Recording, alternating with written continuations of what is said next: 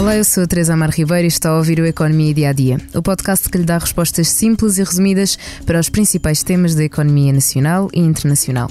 Todos os sábados lançamos um episódio que explora um tema económico em destaque durante a semana. Neste episódio falamos do Orçamento do Estado. Até dia 10 de outubro, o Governo irá entregar o Orçamento do Estado para 2024. O Parlamento vai debater a proposta, na generalidade, nos dias 30 e 31 de outubro. Um documento que tem impacto direto na vida dos cidadãos e que, numa altura de crise em Portugal, torna-se ainda mais relevante. Já se conhecem algumas das medidas que hoje iremos passar aqui em revista. Para fazer a análise, convidamos o editor da secção de Economia, João Silvestre. Olá, João. João, obrigada por te juntares a nós. Olá, Teresa, bom dia. Antes de passarmos às questões, vamos ouvir António Costa em entrevista à CNN Portugal, onde anuncia que o Estado terá excedente orçamental este ano, mas não estão garantidas descidas nas taxas de IRS. Nós este ano vamos ter um novo excedente orçamental e esse saldo positivo foi adotado, apesar de termos menos mil milhões de euros de IRS, temos adotado a taxa zero do IVA para um Porque, conjunto de bens alimentares. É podemos esperar uma redução das taxas, é isso? Primeiro, o Estado não dá. O Estado não dá nada. O Estado redistribui aquilo que obtém. E essa redistribuição não vai ser em moldes diferentes daquele que já estava previsto no programa desde de estabilidade? 2000, desde 2016. As pessoas, Sr. Primeiro-Ministro, precisam de Sim. saber com o que contam, não é? Eh, Estamos neste momento, como é sabido, a negociar em sede de concertação social uma atualização do acordo de rendimentos que foi assinado ano passado e seguramente nessa negociação, eh, essa negociação terá também reflexos naquilo que será eh, as medidas em matéria de IRS.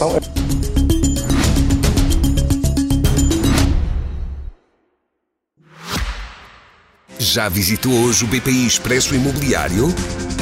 Agora pode calcular o valor da sua propriedade e guardar a documentação da sua casa e do recheio numa nova área pessoal única no mercado. E ainda ficar a saber quanto pode pagar por uma casa, localizá-la com uma pesquisa por polígonos e conhecer as soluções de crédito habitação BPI.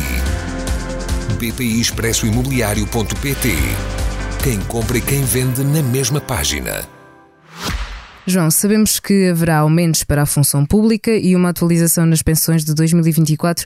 Os funcionários públicos terão um aumento de 3,6% no início do ano e mais tarde um intercalar de 1%. Mas nas pensões, João, do que é que se trata esta atualização? Bem, as pensões, aquilo que o Primeiro-Ministro disse, e disse-o novamente esta semana na entrevista à, CNN, é que vai ser aplicada a, a fórmula de atualização das pensões que tem a ver com aquilo que é o andamento da economia e com a taxa de inflação. Se nos recordarmos, o ano passado, portanto, dois, há um ano, na, na atualização para 2023, o que acontecia era que o governo arranjou um truque, uma, uma forma diferente de fazer a atualização, pagou meia, meia pensão eh, aos pensionistas, que no fundo seria metade do, do aumento que corresponderia àquilo que era o aumento, e depois já Exato. fez um aumento de metade da- do que seria a taxa, 13, 13 e qualquer coisa por cento. Depois, a meio do ano, nivelou as, as, as pensões, a meio deste ano, nivelou as pensões para aquilo que seria a aplicação da taxa, da, da taxa de atualização pela regra legal, e portanto chegamos ao fim do ano com, com a aplicação da regra. Aquilo que o Primeiro-Ministro diz é para o ano vamos ter essa atualização segundo a regra, que nem sempre foi verdade no passado e que António Costa garante que vai acontecer. O que significará que vai ser em linha com a inflação, em função daquilo que é o andamento do PIB e aquilo que é o andamento da própria inflação, pois depende, depende do nível da pensão. Genericamente falando, estamos a falar de uma atualização de pensões acima de 6%. Para depois gra- gradualmente menor em função daquilo que é o nível de pensão. Claro. Ah, Como ouvimos no, no seu inicial, não estão garantidas descidas nas taxas de IRS, mas já se falou numa redução progressiva dessas mesmas taxas. O que é que poderá acontecer? Bem, a questão do IRS é, é, diria eu, pelo menos para mim, é a grande expectativa, a grande. aquilo que é. Sim, que, é um que- dos temas que tem que- sido o tema mais que vai falado. ser que é mais relevante saber Uhum. deste orçamento no fundo é isso, ou seja, no- os orçamentos têm sempre mais ou menos a mesma, a mesma estrutura, tem um cenário de para o crescimento da economia, tem as contas gerais, tem como é que os vários ministérios vão, vão ter vão ter o seu quanto, quanto é que vão ter para gastar, mas depois este ano e depois tem sempre algumas alterações de fundo e esta é aquela mais esperada, que já foi anunciada, ou seja, já se sabe que o ponto de partida é haver uma redução no IRS à volta de 500 milhões de euros no próximo ano e que depois gradualmente vai ter um efeito que poderá chegar a 2 mil daqui a 4 anos. Agora, não se sabe como. E portanto a questão é perceber como é, que- como é que se vai reduzir o IRS e, com- e, como, e como é que essa alteração que houver se repercute nos vários tipos de pessoas. Porque há várias maneiras de reduzir o IRS. E o Primeiro-Ministro, na entrevista que dá, deixa um bocadinho em aberto tudo. Porque diz, como, como dizias, que não vai mexer nas, não, não garante que mexa nas taxas, mas há várias formas diferentes de fazer baixar o IRS sem mexer nas taxas. E quais é que são? Há, muitas formas, ou seja, há desde logo uma coisa que é o mínimo de existência, quer dizer, até determinado patamar não paga IRS. Se eu tirar esse patamar a toda a gente, toda a gente paga menos IRS do que pagaria se esse patamar se mantivesse inalterado. Depois há as deduções de, de, de, despesas várias de saúde, educação, etc., que para algumas classes de rendimentos, nomeadamente as mais altas, pode ter, pode ter vantagens. E depois há a questão dos escalões. Porque as taxas são as taxas que incidem sobre cada intervalo de rendimentos. O que significa que eu posso não mexer na taxa, mas se é que um intervalo que pagava, por hipótese, a taxa de 15% passa de um patamar para um patamar mais alto, significa que quem pagava uma taxa maior no intervalo de cima passa a pagar um bocadinho de, do intervalo de baixo. Ou seja, na prática, a taxa que paga diminui sem eu de facto mexer as taxas. Portanto, isto é uma, é no fundo, é uma não resposta do Primeiro-Ministro. Como é que eu interpreto isso? É que, na verdade, já houve sinais de que a descida de IRS no próximo ano pode ser mais, mais generosa do que aquilo que se, que se esperava há uns meses. E provavelmente o desenho dessa, dessa forma de ser generoso está, está a ser. Eh, ainda não está fechado. Portanto, para mim já dei uma resposta final, até porque há aqui uma questão que, é, que está sempre, quando nós falamos de IRS, que é a questão da equidade. Que é como é que nós repartimos os esforços, mas também como é que nós repartimos os ganhos entre as pessoas que precisam mais e que precisam menos.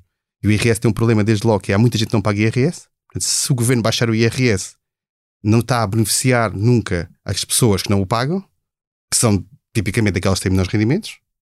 Se a declaração de rendimentos for, for, for correta, e às vezes não é, mas, mas vamos aceitar isso como, como boa, aquilo que é a declaração de rendimentos, e portanto está a beneficiar, simplificando, os níveis mais altos de rendimento e não os mais baixos. E depois, se fizer uma medida, por exemplo, como eu estava a dizer, aquela de, de reduzir o mínimo de, de aumentar o mínimo de existência, o que significa que todas as pessoas vão beneficiar e, portanto, quer o mais rico, quer o mais pobre, dos que pagam IRS, vão ter benefício. Portanto, como é que isso é desenhado não se sabe. E, ao mesmo tempo, do ponto de vista político, é um dos temas de, de disputa. Debate. Maior disputa. Porque temos o, o PSD, que fez uma, jogou uma cartada mais alta, que queria já este ano fazer uma descida de IRS de 1.200 milhões de euros com efeitos imediatos. E, portanto, é uma coisa que normalmente não acontece. Não há uhum. alterações, em princípio, de IRS a meio do ano. Alguns justamente, mas desta dimensão não é, não é habitual. E que o governo contrapõe com uma coisa um pouco mais, mais contida. Isso tem a ver com o que são os seus objetivos orçamentais e a dívida pública. E o IRS jovem também vai ser mais abrangente, pelo menos uh, é, é dessa questão que se tem falado. Sim, o IRS jovem é uma das partes desta descida. Portanto, além da, da, da questão das, das, taxas que falávamos, a própria questão do IRS jovem é, no fundo, alargar aquilo que é o benefício para os jovens até aos 35 anos, que vão ter isenção no primeiro ano, vão pagar 75%, ou vão ter 75% de isenção, e assim sucessivamente até, até desaparecer. Mas, e entrará neste valor.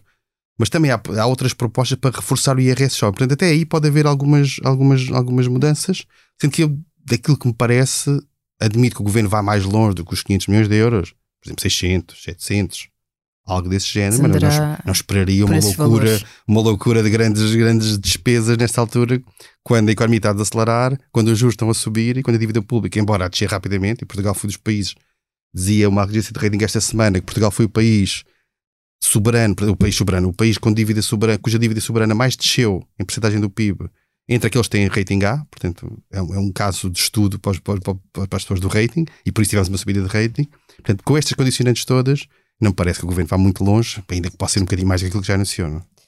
Uh, João, o orçamento do Estado para 2024 será o primeiro orçamento em muitos anos a não ter cativações. Para esclarecermos quem nos está a ouvir, o que são cativações e qual pode ser o, o resultado da medida? Eu acho que isso também, lá está, o, o, efeito prático é preciso ver exatamente como é que a coisa vai ser feita e não, não, sei, não sei dizer, até porque não há orçamento ainda. Não? Agora, aquilo parece-me que é um bocadinho o governo ir atrás daquilo que é a caricatura também da oposição. É a oposição acusou, tem acusado este governo, os vários governos do PS, com vários ministros das Finanças, de, de usar as cativações e cativa tudo e, no fundo, travar aquilo que é a despesa. E é verdade que o governo tem travado a despesa e por isso tem conseguido resultados orçamentais, desde 2016, melhores do que aquilo que previa inicialmente, em termos de déficit. Mas depois o, o efeito prático é uma série de despesas que não acontecem e ficaram abaixo daquilo que estava orçamentado. As cativações são só uma parte do problema. Cativações é, é, são as despesas cujas cuja execução necessita que haja autorização prévia do Ministério das Finanças. Por exemplo, há uma despesa do Ministério da Saúde que o Ministério da Saúde só pode gastar se antes tiver um ok das finanças, normalmente por regra Isso atrasa e demora. De Isso deixa de acontecer. O problema qual é que é? É que muitas das coisas que se diz que não se gastou por causa de cativações não teve nada a ver com cativações. Os investimentos públicos dependem da autorização das finanças, muitas vezes, e não têm a ver com cativações. Uhum. Que são dos fundos europeus. Não tem cativações, mas há, mas há alguns, uma série de processos que podem ser mais lentos ou mais rápidos. Estamos a ver agora o PRR mais lento, que não tem a ver com cativações. os aumentos de capital nas empresas públicas, por exemplo, é preciso injetar capital na CP ou na TAP. A TAP é um mau exemplo, se calhar, porque teve uma injeção muito grande por outras, por outras razões. Mas é preciso injetar capital numa empresa pública, essa injeção de capital tem tradução das finanças. Por regra, normalmente as empresas públicas têm uma dupla tutela, que é a tutela setorial, transportes, por exemplo, se fosse a CP, e a financeira, que é, da, que é das finanças.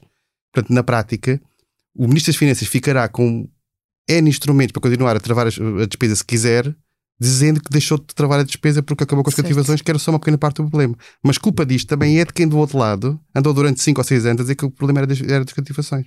Quando na verdade uma parte pequena sim, mas havia muito mais do que isso, que, que nós sabemos, contratações, investimentos de uma série de coisas, ou seja, há uma sim, série era... de decisões que se vão para lá das cativações. Sim, era não? uma das medidas mais criticadas pela, pela oposição e que, em princípio, veremos agora neste orçamento do Estado.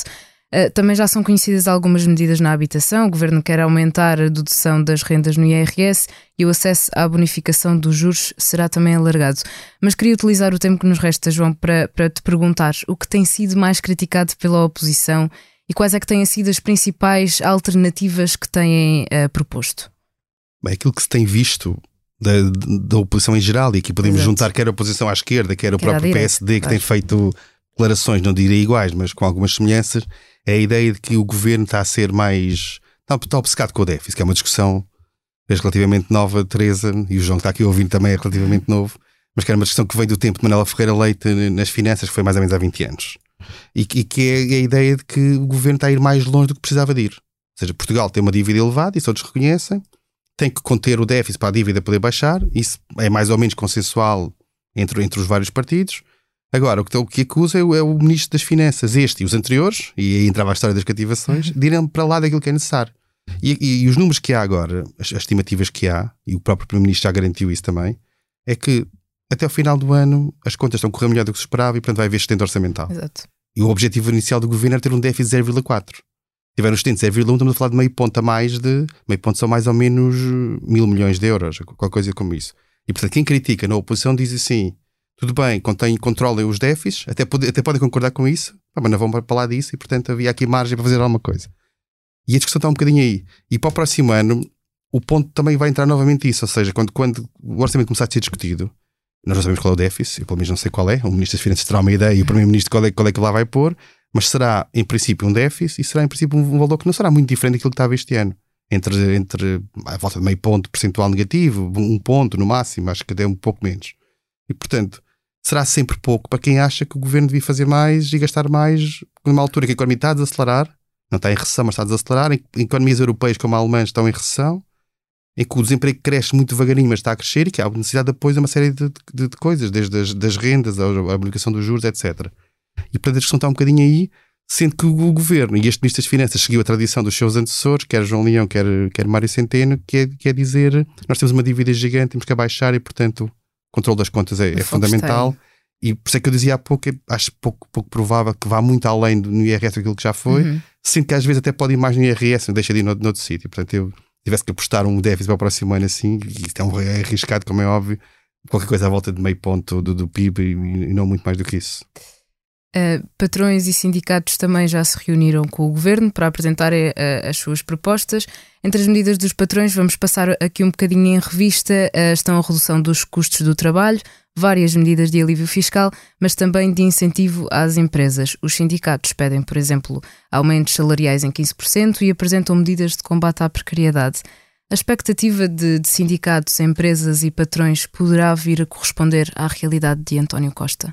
Eu, se tivesse de dizer assim, eu digo que a maior parte das coisas que pedem, provavelmente não.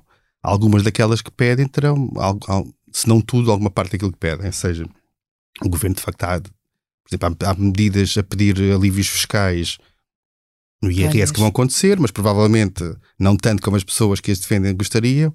Há medidas para, para o IRS jovem, há alguns apoios. O, o alívio para os jovens no IRS tem a ver com contratação, no fundo, tem a ver com a entrada no mercado de trabalho e, e poderem ter. É uma grande preocupação de, de, medidas para manter os jovens em, em Portugal por parte do, dos sindicatos. Exatamente, ou seja, isso é um dos, dos problemas. Isso que uma coisa que preocupa as empresas é, por um lado, há trabalhadores qualificados e os jovens, em média, normalmente são, são qualificados e, portanto, há o risco de serem embora. Baixar-lhes o IRS é uma forma das empresas pagando menos, dar-lhes mais, se for caso disso, ou pagando o mesmo, dar-lhes mais. Certo e, portanto, facilita esse, esse, esse lado ali. Mas há também outra pressão que não também sobre os jovens, que, e não só, mas também, mas também sobre os jovens, estes mais qualificados que podem mais facilmente emigrar, que é a questão do, da inflação. Ou seja, as empresas estão numa situação em que, com a pressão inflacionista que existe, há do lado dos trabalhadores pressão para que haja aumentos salariais que compensem essa subida da inflação. E quando nós, nós vemos muitas empresas queixar-se do, do, peso que os impostos têm ou da segurança social têm nos, nos salários, é porque precisam, percebem que precisam de pagar mais, talvez não possam ou não queiram, ou as duas misturadas, pagar mais, e, e, estão a tentar que de alguma forma esse, esse, pagamento a mais seja aliviado porque percebem que se não o fizerem podem perder aquele trabalhador ou para um concorrente, se puder pagar, ou, ou até para fora, para fora de Portugal, ou então para fora de Portugal trabalhando a partir de cá. Portanto, há aqui umas várias de. A questão do, do trabalho remoto em, em, trabalho muito qualificado tem, tem este, esta dificuldade crescida. Que é, o trabalhador não precisa de emigrar, basta simplesmente trabalhar do mesmo sítio onde está. Às vezes que é remoto também, para uma empresa internacional, com, com, as vantagens que isso pode, possa ter. E, portanto, muitos dos pedidos que há do lado dos trabalhadores dos sindicatos é a ideia de que, de facto, querem, querem ter maior rendimento líquido e pagar menos impostos. Isso é, é normal. Do lado das empresas, há essa preocupação precisamente porque percebem que para conseguirem ter aumentos iguais podiam fazê-lo pagando menos e gastando menos. E esse quer essa compensação, embora o governo tenha pouca abertura para isso, tirando aquilo que se sabe até agora do IRS jovem. Portanto, havia aquela ideia da CIP do 15 mês isento de IRS, e uma série de medidas também da, da CIP que tinha a ver com aumentos isentos de segurança social. Havia ali uma série de mecanismos, mas o governo, até que se saiba, até agora não está muito aberto a isso e, portanto, no essencial, o que vamos ter é a tal descida de IRS, com foco nos jovens, mas não só, um pouco mais alargado. João, muito obrigada. O Orçamento do Estado para 2024 vai ter votação final global na Assembleia da República em 29 de novembro. Até lá, iremos certamente acompanhar o debate do documento. Antes de fechar o Economia Dia a Dia, convido a ouvir o podcast Liberdade para Pensar sobre o ano 1992, o ano em que a SIC chegou e mudou a informação em Portugal. A sonoplastia deste episódio foi de João Martins. Muito obrigada, João, e a si, obrigada por estar desse lado. Se tem questões ou dúvidas que gostaria de ver explicadas no Economia Dia a Dia, envie um e-mail para tearribeiros.express.empresa.pt. Voltamos já na segunda, com mais novidades económicas.